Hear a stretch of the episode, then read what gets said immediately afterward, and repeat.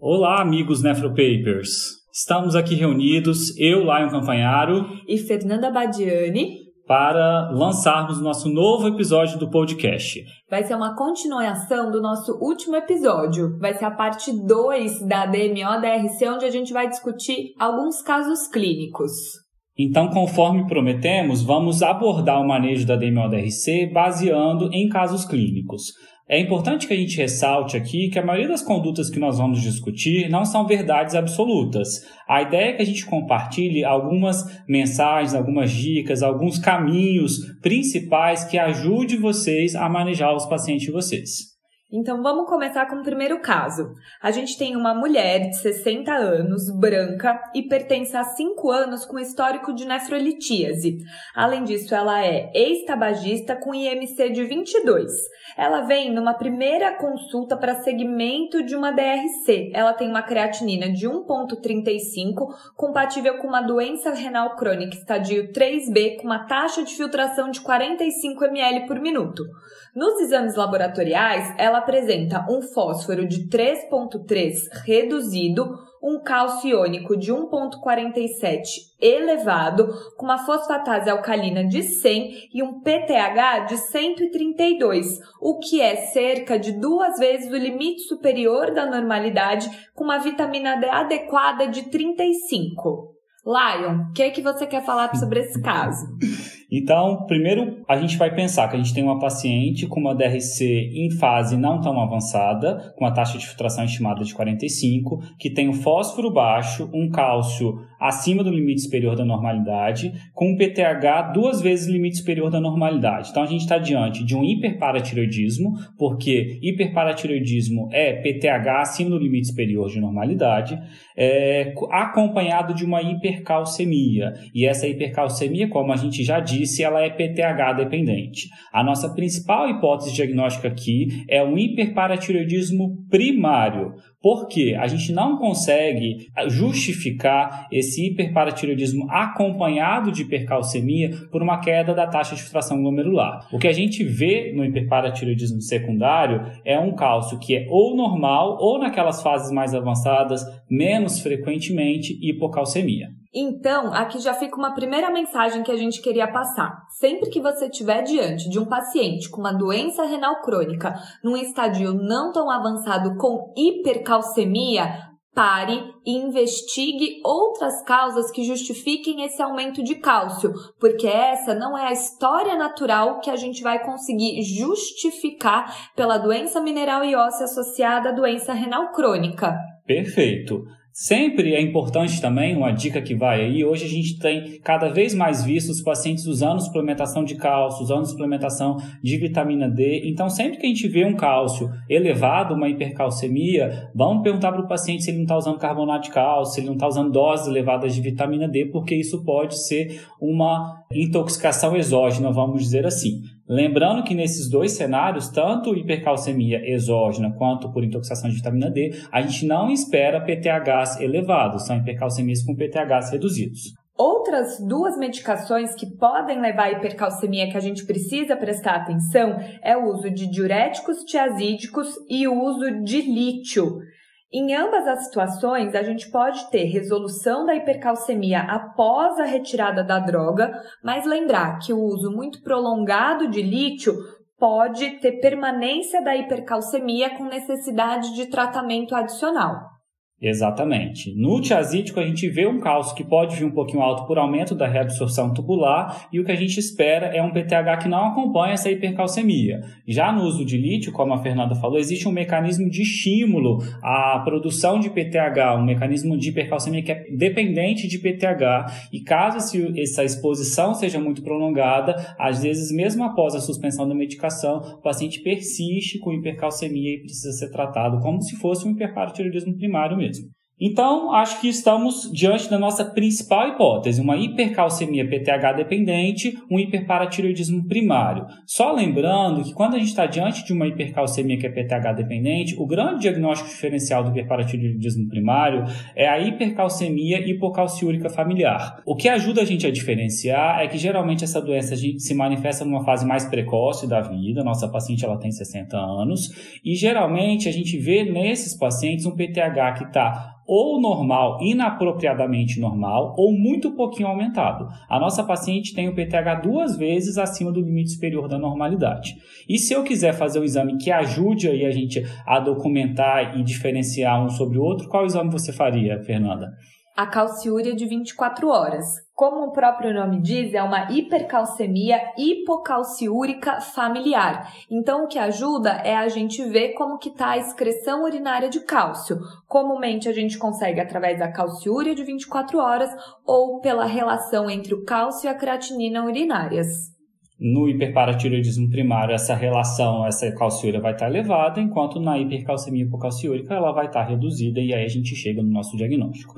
Então, trabalhando com o diagnóstico de hiperparatireoidismo primário, a gente vai fazer um breve resumo aqui dos pontos mais importantes. A principal etiologia são os adenomas de paratireoide, sendo que em 80 a 85% dos casos, esses adenomas eles são solitários. Eventualmente, a gente tem adenomas que são mais de um, menos frequentemente hiperplasia glandular e ainda menos frequentemente carcinoma de paratireoide. Quais são as manifestações clínicas? A grande maioria dos pacientes vai ter uma hipercalcemia assintomática. Quando a gente tem sintomas, a gente pode ter em relação à doença óssea, com maior risco de fraturas e ocorrência de osteoporose. Do ponto de vista renal, a gente pode ter nefrolitíase, nefrocalcinose, diabetes insípidos nefrogênico, acidose tubular renal ou disfunção renal. Outros sintomas são muito discretos e menos prevalentes. Aqueles sintomas de gastrointestinais, de constipação, de sonolência, os sintomas cardiológicos, as arritmias, geralmente elas acontecem com hipercalcemias a níveis mais elevados de cálcio. E geralmente o que a gente vê no hiperparatiroidismo primário é uma hipercalcemia leve. Então, geralmente a gente vai ver repercussões a longo prazo, no osso e no rim. Então, acho que para a gente manejar a nossa paciente, para a gente investigar e documentar e tratar a nossa paciente, o nosso próximo passo seria fazer uma ultrassonografia de paratireoide, acompanhado de uma cintilografia que apontaria esse nódulo hiperfuncionante. Uma vez confirmado esse diagnóstico, o tratamento definitivo do hiperparatireoidismo primário é o tratamento cirúrgico. É feita a paratireoidectomia daquela paratireoide que tem o nódulo, aquele adenoma, caso seja um adenoma.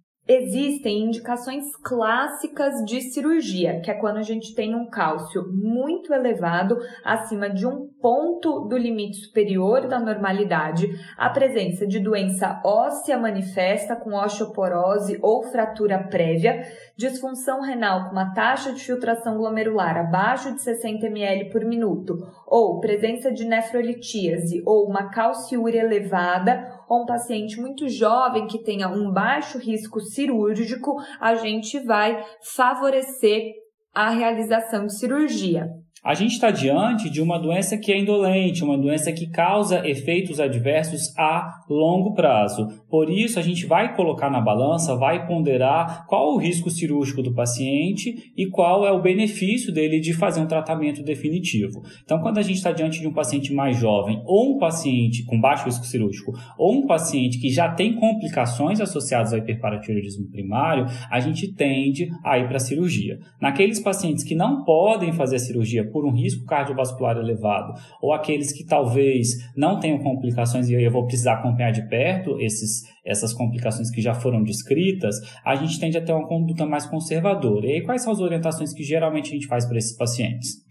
Então, os nossos cuidados vão ser justamente de evitar as complicações relacionados ao hiperparatiroidismo primário. A gente orienta a hidratação, pensando na possibilidade de diabetes insípidos, numa possibilidade de doença renal. A gente orienta a atividade física regular, pensando em diminuir o risco de osteoporose. A gente sempre recomenda não usar o tiazídico e o lítico, porque são medicações que podem aumentar o cálcio.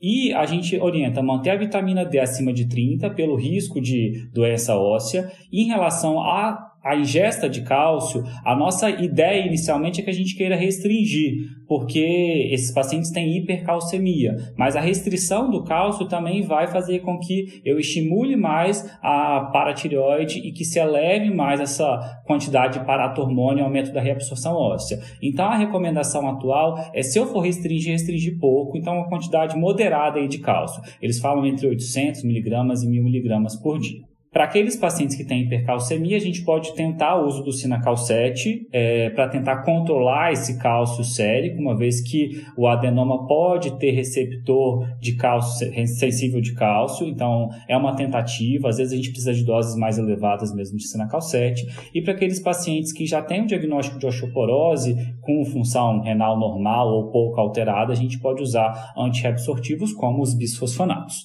Qual a conduta, pensando que a nossa paciente é uma paciente de 60 anos, uma paciente que já tem complicações relacionadas à doença renal, né, já tem uma taxa de fração reduzida, já tem litíase, não tem um risco cardiovascular tão aumentado, um risco cirúrgico tão aumentado. Qual seria a nossa conduta diante desse primeiro caso, Fernanda? Nesse caso, a gente teria uma boa indicação de paratiroidectomia para a gente tentar resolver o hiperparatireoidismo primário. Lembrando que a gente tira uma das quatro paratireoides. Então, tirou uma, manteve as três, a vida da paciente continua normal. Exatamente. Vida que segue.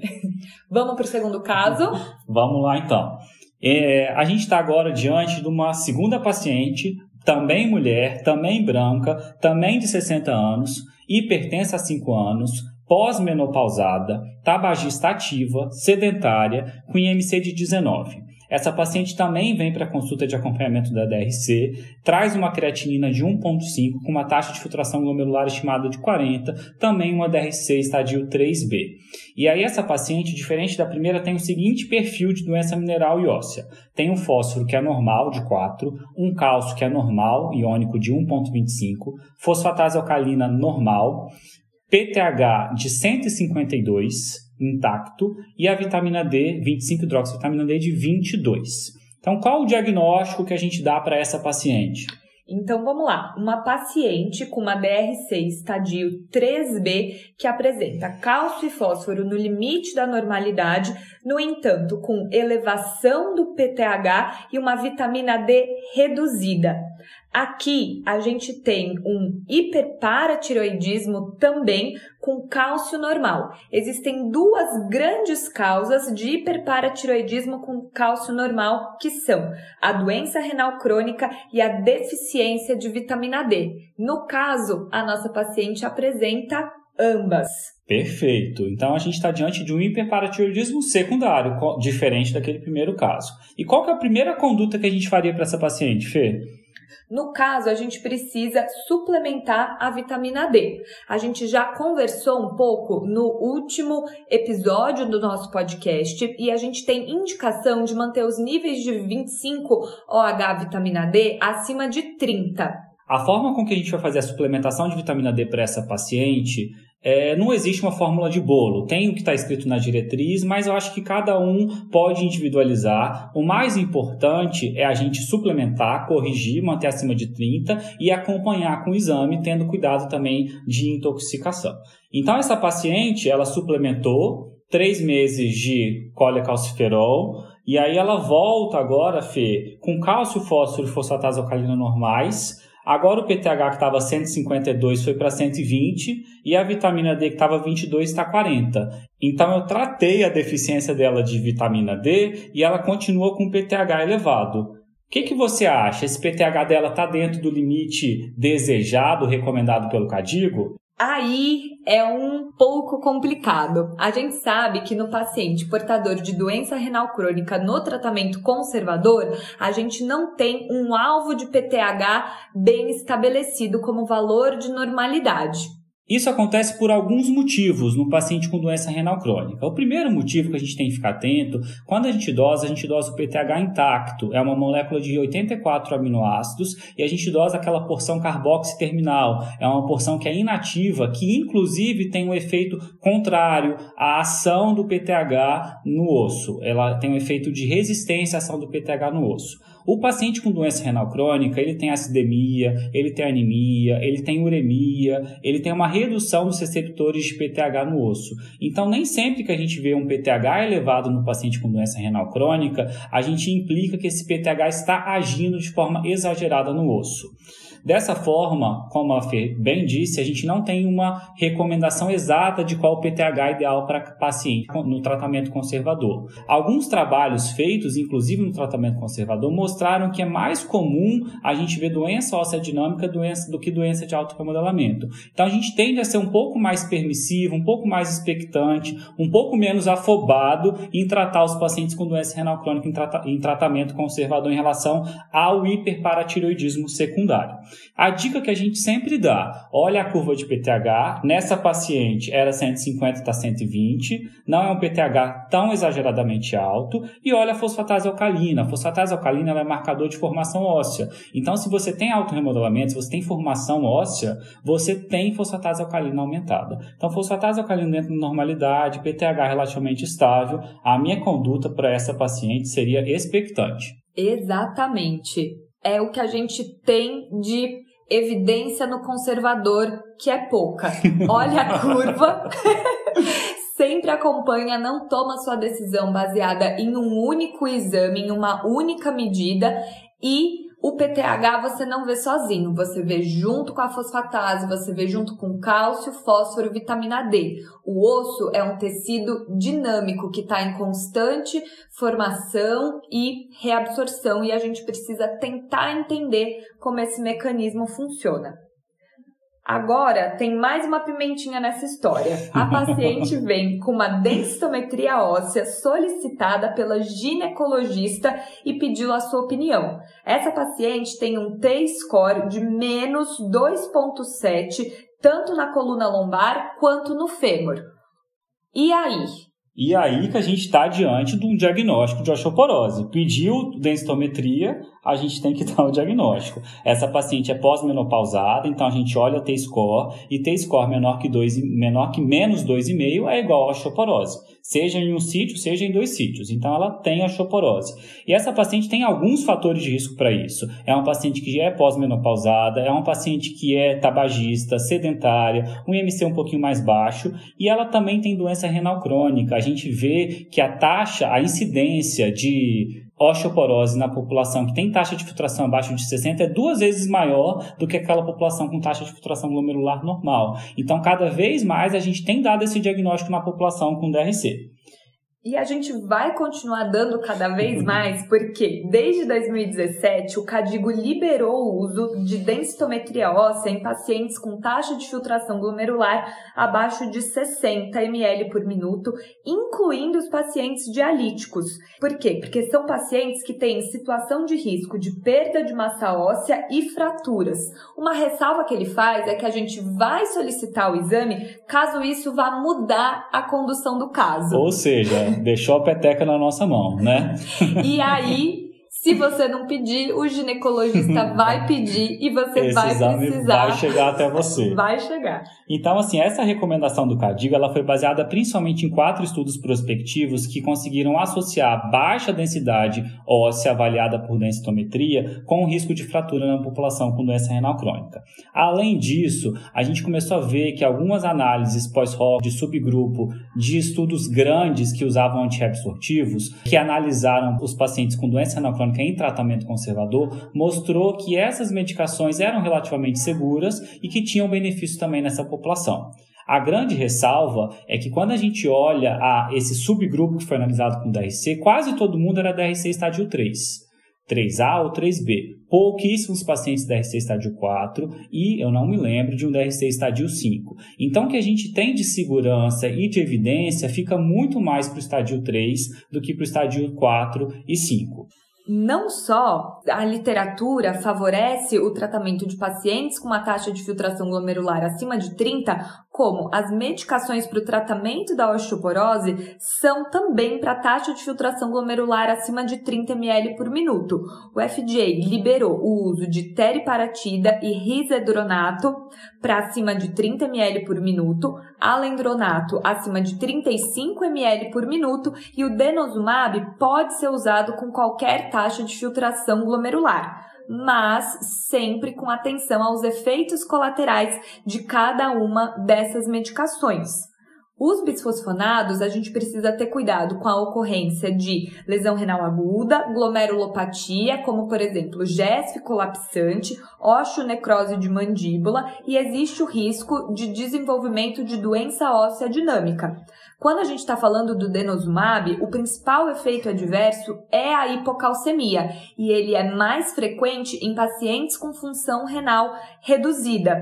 O problema é que a administração do denosumab ele ocorre de maneira semestral e se a gente interrompe o uso dessa medicação, ocorre um efeito rebote da perda de massa óssea e aí a gente precisa emendar uma outra terapia antes que a gente tenha é, perda do efeito do denosumab. Então, o que a gente tem visto hoje na prática é que o denosumab, que é uma medicação que acaba sendo de maior liberação para os pacientes com DRC até mais avançada, a gente vem vendo pacientes utilizando denosumab. O problema é que é uma medicação cara, é uma medicação de administração semestral e que a gente não consegue garantir até quando esse paciente vai tomar a medicação. Então, a partir do momento que esse paciente parar de usar o denosumab, a gente não sabe exatamente o que, que a gente vai emendar de bisfosfonato depois, porque é uma medicação que até o momento a gente tem pouca segurança de utilizar com taxa de tração abaixo de 30. É, então, para a nossa paciente, voltando para o nosso caso, a gente tem uma paciente que tem uma DRC que não é tão avançada, que não parece ter uma doença mineral e óssea com tanta repercussão, mas que tem um defeito quantitativo ósseo muito importante. É uma paciente que tem muito fator de risco para osteoporose e tem osteoporose documentada. Então, para essa paciente, DRC3 a gente usaria, ela tem uma fosfatase alcalina que é normal, um PTH que é um pouquinho aumentado, então para essa paciente a gente usaria um antirreabsortivo. Existe uma orientação que para os pacientes que têm um perfil de DMO normal ou de elevado remodelamento, a gente use antirreabsortivo. Para aqueles pacientes que têm um perfil de DMO de baixo remodelamento, ou seja, fosfatase alcalina normal e um PTH normal ou baixinho, né, a gente tenderia a usar os, os agentes anabólicos como o teriparatide. Então, para essa paciente, eu tenderia a usar a medicação de osteoporose. Ou eu começaria com bisfosfonato, como risedronato, ou começaria com denosumab. Então vamos para o nosso próximo caso. A gente tem um homem de 45 anos com uma DRC secundária, uma nefropatia por IgA, em diálise há 8 anos. É um paciente que eu já vou falar para vocês, ele está bem dialisado. Ele dialisa por uma fístula com fluxo de sangue de 400 ml por minuto e tem um KTV de 1.45.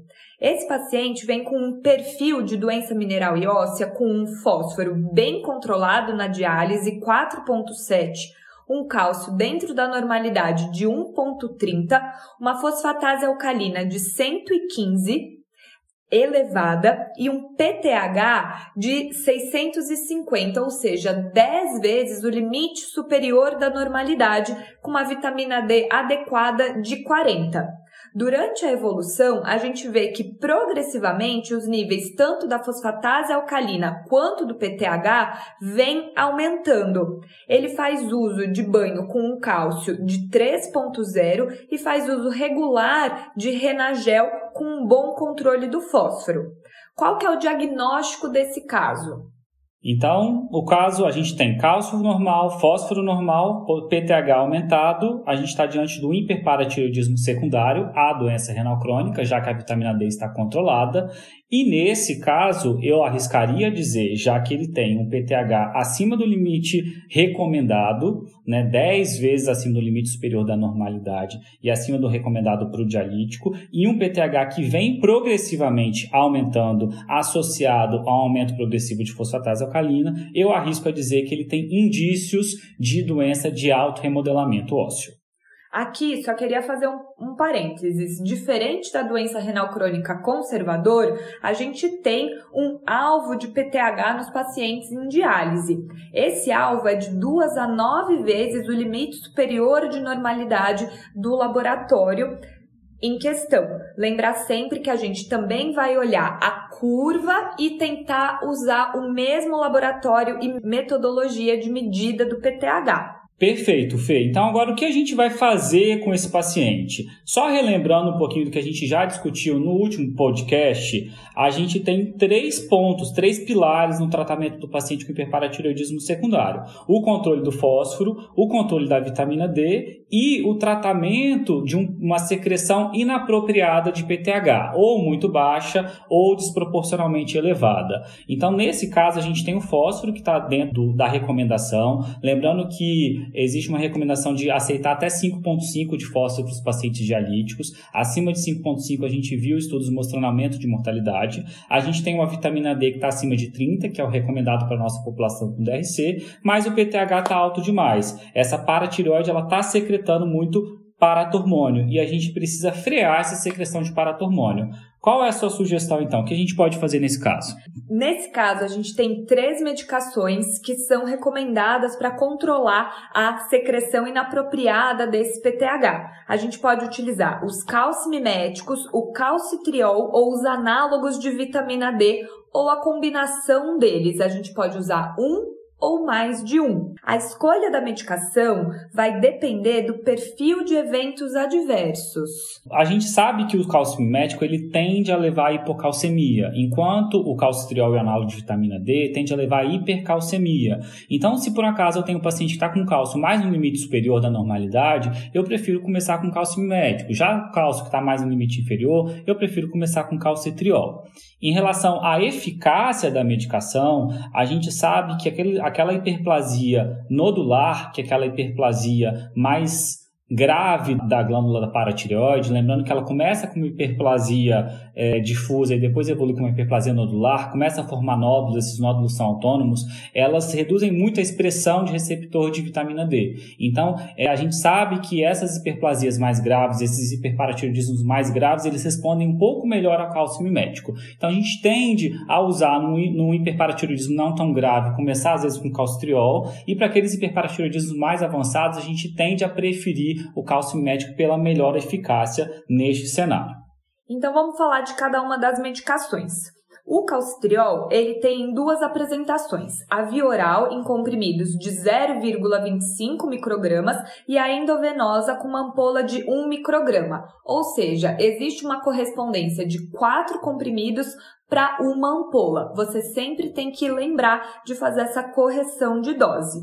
Quando a gente faz uso dessas medicações, a administração impulso, ou seja, três vezes por semana, é melhor do que a administração diária para inibir a secreção do PTH. Isso é uma dica muito importante, porque muitas vezes na prática a gente vê paciente usando calcitriol, um comprimidinho todo dia, pensando em suprimir a ação da paratireoide, quando na verdade essa administração alternada ou intermitente, ela é mais eficaz nesse sentido. Então essa dica é fundamental tanto no conservador quanto para o paciente em diálise. Perfeito. A dose pode chegar até 2 microgramas três vezes por semana, mas doses muito elevadas a gente prefere a administração endovenosa. É, geralmente a gente usa o comprimido, até quatro comprimidos por dose, né, até um micrograma. Se a gente precisa de mais do que isso, a gente prefere usar a administração endovenosa. Não existe um teto de dose máxima de calcitriol, inclusive nos pacientes que fazem fomiose após PTX, a gente vê é, doses muito elevadas de uso de calcitriol, mas a gente no cenário de hiperparatiroidismo secundário, a gente acaba ficando um pouco limitado porque aumentar muito a dose, a gente não consegue consegue aumentar muito o efeito terapêutico e, na verdade, a gente começa a ter muito efeito adverso. Então, a gente ganha pouco em terapia e perde muito em efeito adverso. Então, dificilmente eu nem me lembro se eu vi algum paciente que usava duas ampolas três vezes na semana até porque hoje a gente tem outras medicações. Talvez no passado isso fosse um pouquinho mais comum. E quais que são os principais efeitos adversos? É o aumento da reabsorção intestinal de cálcio e de fósforo, lembrando, levando à hiperfosfatemia e à hipercalcemia. E a gente sabe que o controle do fósforo é um dos calcanhares de Aquiles do paciente. o grande calcanhar de Aquiles. Eu Por... acho que é a grande limitação, né, o fósforo. Então, muitas vezes a gente tem que suspender ou diminuir dose de, cal de calcitriol é, por conta de hiperfosfatemia. Uma dica importante também do, do, em relação à administração da medicação, quando a gente usa o calcitriol endovenoso, um paciente em diálise, aquele nome comercial Calcigex, a recomendação é que ele, feito de, que ele é feito direto na devolução do paciente, não é para ser feito na linha, porque se perde muito da medicação no circuito. Então, isso é uma coisa mais aí da prática, mais prática, né? Mas que é bom a gente sempre estar atento quando a gente quer avaliar a, o resultado da nossa terapia. E como que a gente vai controlar a dose? Eu aumento, eu diminuo? Também não existe receita não, de bolo. a mesmo. dose ela vai ser individualizada, baseado na dosagem é, seriada de PTH e fosfatase alcalina. A gente sempre espera pelo menos quatro semanas da introdução para a gente avaliar o efeito e alteração de dose. Perfeito, da introdução ou do ajuste da dose, né? Isso. Próxima medicação que a gente falar são os análogos de vitamina D. Os análogos são ativadores sintéticos seletivos dos receptores de vitamina D e o grande representante no Brasil é o paricalcitol, cujo nome comercial é o Zemplar. Ele é um ativador mais seletivo do mesmo receptor que o calcitriol age, mas ele consegue, por ser mais seletivo, controlar o PTH com menor incidência de hipercalcemia e hiperfosfatemia. A evidência científica desses achados não é tão robusta, mas na prática a gente acaba vendo que ele é um pouco mais de fácil manejo e de fácil aceitação. A apresentação é de 5 microgramas por ml, né, que é uma ampola. A gente também vai utilizar a administração em dias alternados. A dose inicial varia de 0,04 a 0,1 micrograma por quilo por dose e o ajuste é feito conforme a variação dos níveis de PTH e fosfatase alcalina. Em relação aos eventos adversos, são mais ou menos os mesmos, né? Hipercalcemia, hiperfosfatemia, com uma menor incidência, mas por outro lado, a gente tem um pouco mais de limitação em relação relação à acessibilidade. É uma medicação um pouco mais cara, é uma medicação que nem sempre está disponível na clínica de diálise e é uma medicação que não é disponibilizada para tratamento conservador. Inclusive, a gente só tem a apresentação endovenosa, o que também dificulta o uso dessa medicação para os pacientes em diálise peritoneal e em tratamento conservador da DRC. Então vamos para a próxima medicação, que são os calcimiméticos, que são representados pelo Sinacalcete aqui no Brasil. Que é o Mimpara. O Mimpara, exatamente. Existe apresentação de 30, 60 e até 90 miligramas, mas o que a gente mais vê é de 30 miligramas e a posologia varia de 30 a 180 miligramas administrados de uma, duas vezes por dia. É comprimidinho, então é via oral, lembrar disso. O mecanismo de ação do sinacalcete é que ele age como modulador alostérico positivo do receptor sensível de cálcio. Ele faz uma ligação no receptor que aumenta a ativação desse receptor pelo cálcio e estabiliza esse receptor num estado ativo. E dessa forma ele faz com que a paratireoide enxergue melhor a calcemia. Lembrando que a calcemia é o grande estímulo para suprimir a secreção de PTH. Então, para o mesmo nível de cálcio, aquela paratireoide do paciente que está usando o sinacalcete ela secreta menos paratormônio. É difícil, mas o que a gente... O nome é meio mentiroso, na verdade, porque ele não é um cálcio mimético, ele não, ele não finge que é o cálcio, na verdade, ele se liga a uma outra região do receptor e faz com que ele enxergue o cálcio de uma forma, mas tudo bem, a gente aceita. o que é importante a gente lembrar da prática é que tem uma absorção intestinal com metabolismo de primeira passagem, ou seja, a biodisponibilidade aumenta quando ele é administrado junto com a refeição. Essa é uma outra dica fundamental, né? A gente sempre orienta o paciente a tomar o remédio junto com a comida, e geralmente com a comida que tem mais volume, aquela, aquela comida que a principal refeição do dia, porque com isso a gente aumenta a absorção intestinal e além disso diminui os efeitos gastrointestinais de intolerância da medicação. A meia-vida, ela é prolongada em pacientes com insuficiência hepática por conta da metabolização hepática, então a gente tem que ter cautela em pacientes hepatopatas. E aí, essa medicação foi revolucionária ou não foi revolucionária? A gente tem diversos efeitos benéficos no hiperparatiroidismo grave, com evidência de menor necessidade de paratiroidectomia, melhor controle dos níveis de PTH, com melhor é, histologia óssea e redução de calcificação vascular.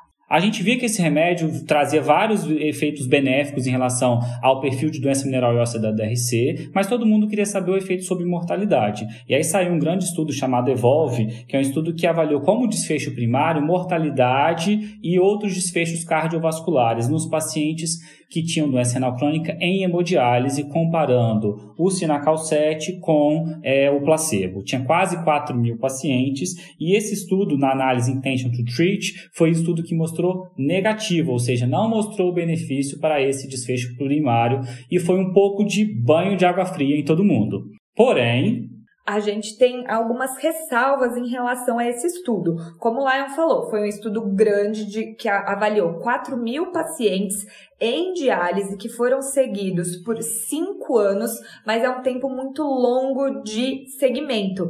E o que a gente viu é que a gente teve uma taxa de dropout, né, de elevada, 62%, e uma taxa alta de drop-in. O que que isso quer dizer? Que muita gente deixou de usar medicação e outras pessoas que eram do grupo placebo passaram a utilizar essa medicação.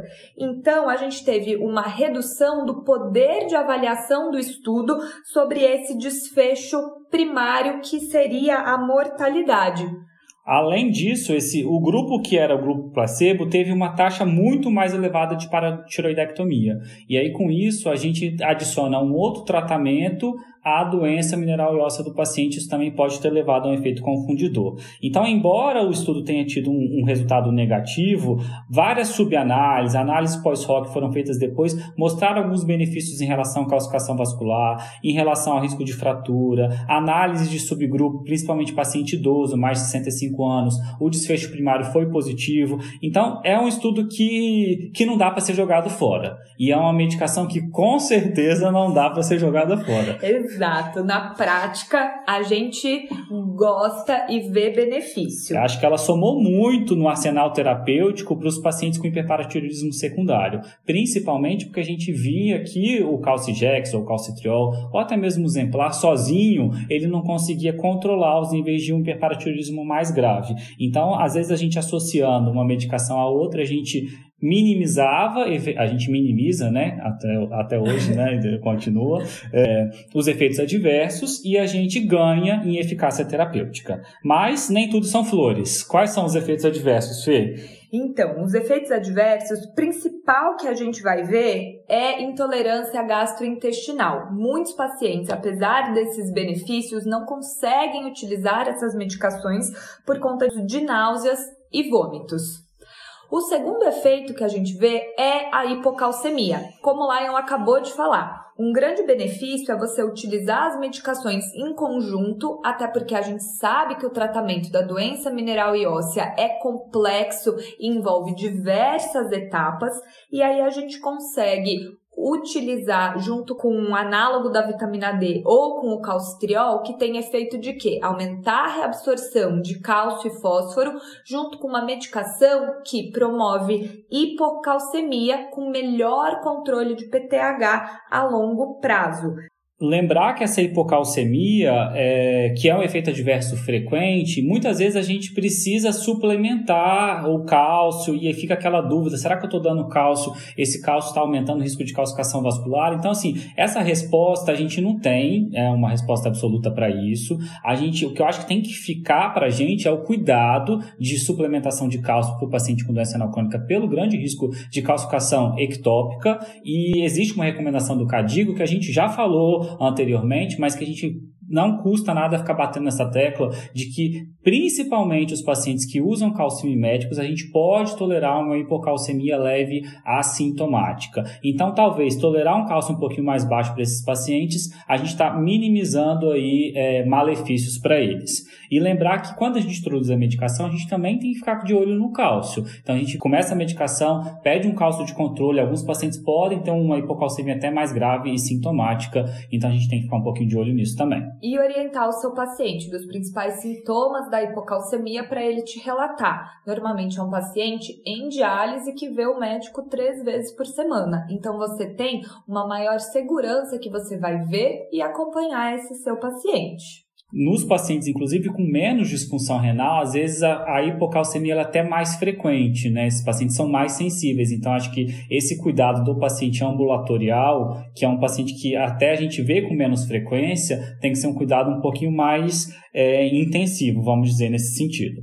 É, outra coisa que a gente também pode ver, pela queda do cálcio, a gente pode ter, num primeiro momento, uma elevação de fósforo sérico e, num primeiro momento, também uma elevação de, de, de paratormônio, de PTH mesmo, quando a gente dose. Então, isso faz parte. Não se afobe, fique tranquilo, é esperado e paciência no tratamento. O grande efeito colateral, sem dúvida, é a intolerância gastrointestinal, né, Fê? A gente muitas vezes suspende medicação ou reduz e os pacientes não toleram mesmo o uso do Sinacal 7. Então, para resumir, o que, que a gente faria para o nosso paciente? Com boa dose de diálise, cálcio, fósforo, vitamina D controlados com elevação de PTH e fosfatase alcalina, uma medicação específica para inibir secreção de PTH. Pode ser o calcitriol ou o sinacal 7. Ou Vamos... paricalcitol, se ou você paricalcitol, quiser. Acho exatamente. Que nesse cenário a gente poderia começar qualquer um deles, ou a combinação de Eu acho que eu começaria só um, né? E aí vai um pouco a gosto do freguês. Exato.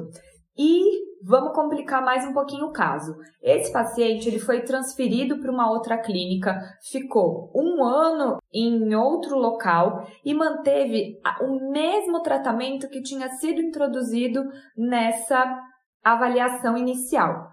Quando ele volta para a gente avaliar, a gente tem o histórico do PTH dele, que foi progressivamente caindo de 650 para 400, 250 e ele chega hoje com PTH de 100 e uma fosfatase alcalina que também foi progressivamente decaindo de 115, 108, 90 e 60. Então a gente tem hoje um paciente que continua com uma boa dose de diálise, utilizando diversas medicações para DMO-DRC, mas com queda progressiva do PTH e da fosfatase alcalina. E agora? E agora que a gente acabou de induzir talvez a pior doença da doença mineral e óssea, que é a doença óssea dinâmica. Então, esse paciente que estava usando calcitriol, você não falou, né, Fê?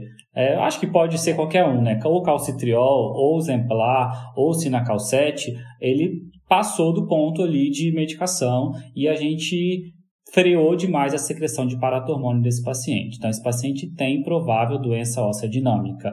A fosfatase alcalina elevada, sem doença hepática, praticamente exclui a doença óssea dinâmica. É, a diretriz da SBN diz que um PTH intacto, menor do que 120, sugere o diagnóstico de doença óssea dinâmica, principalmente se repetido e constatado que está realmente reduzido, e com a fosfatase alcalina normal. Outros fatores de risco clássico para o desenvolvimento de doença óssea dinâmica, além da exposição prolongada a essas medicações, suplementação de cálcio, uso de banho de, de alisato com cálcio de 3,5, são a idade avançada, uso prolongado de corticoide, é, hipotireoidismo.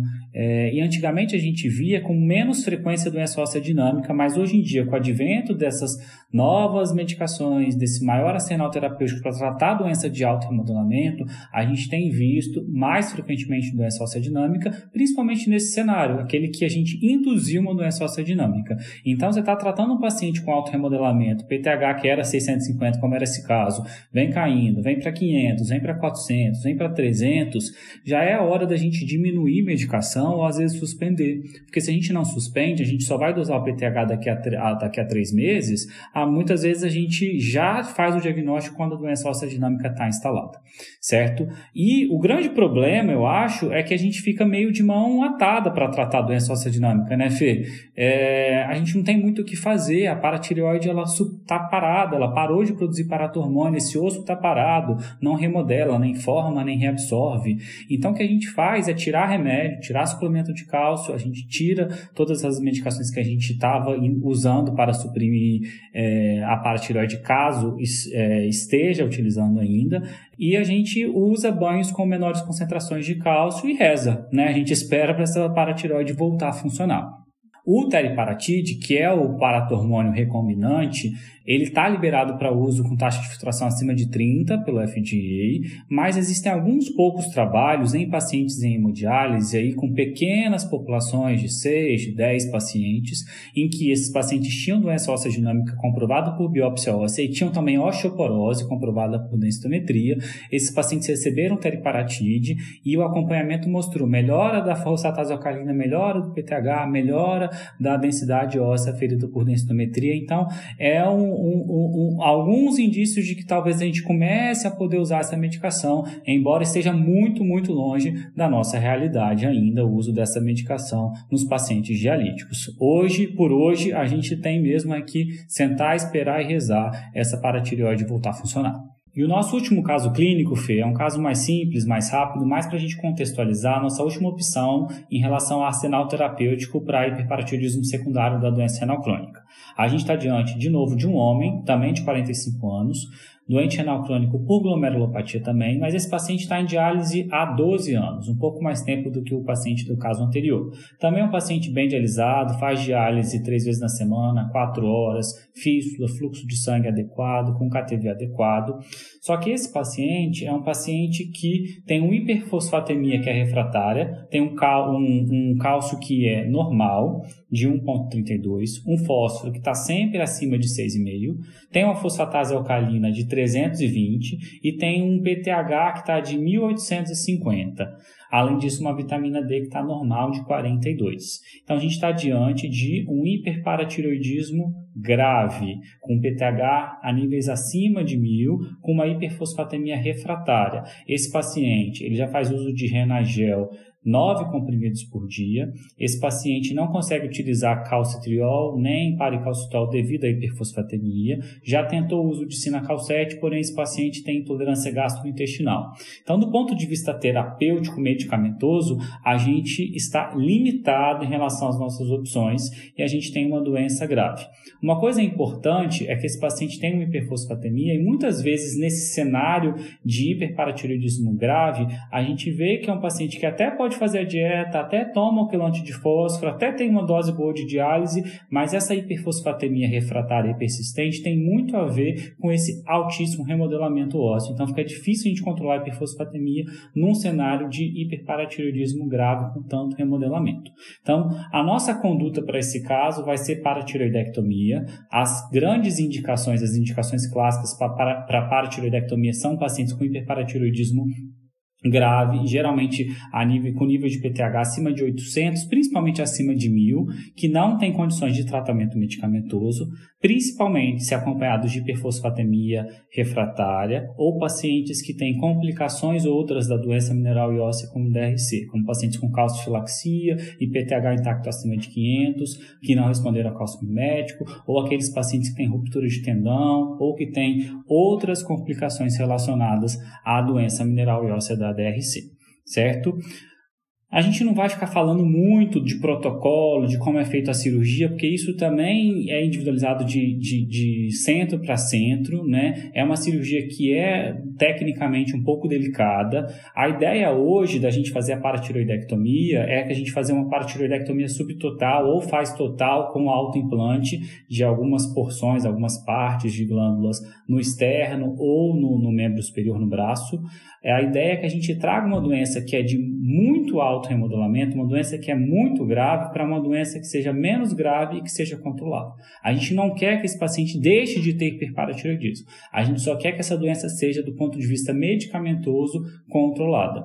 Porque antigamente, quando se fazia cirurgias mais agressivas, a gente induzia com muita frequência o hipoparatiroidismo. E a gente sabe que o hipoparatiroidismo, com hipocalcemia, com pouco remodelamento ósseo, é tão grave quanto o hiperparatiroidismo com alto remodelamento em relação à perda de massa óssea, calcificação e risco de fratura, certo? Então, os protocolos, eles são um pouco diferenciados. A gente tem que lembrar que existe aquele PTH que é coletado no intraoperatório, que precisa reduzir, na maioria dos centros, pelo menos 80% a gente tem que lembrar que existe um risco grande de fome óssea no pós-operatório, principalmente com níveis muito elevados de fosfatase e níveis muito elevados de PTH, mas principalmente fosfatase alcalina óssea muito alta. Esses pacientes desenvolvem hipocalcemia e hipofosfatemia graves, então pós-operatório precisa ser também de acompanhamento intensivo, vamos dizer assim. Muitas vezes usam bomba de cálcio, doses altas de cálcio e de calcitriol no pós-operatório imediato. E a grande limitação da paratiroidectomia, é, as grandes complicações são as complicações cirúrgicas, né? A limitação dos pacientes com alto risco cirúrgico e o risco grande de, desse autoimplante, quando ele é feito, ele não pegar, que é o que a gente fala, né?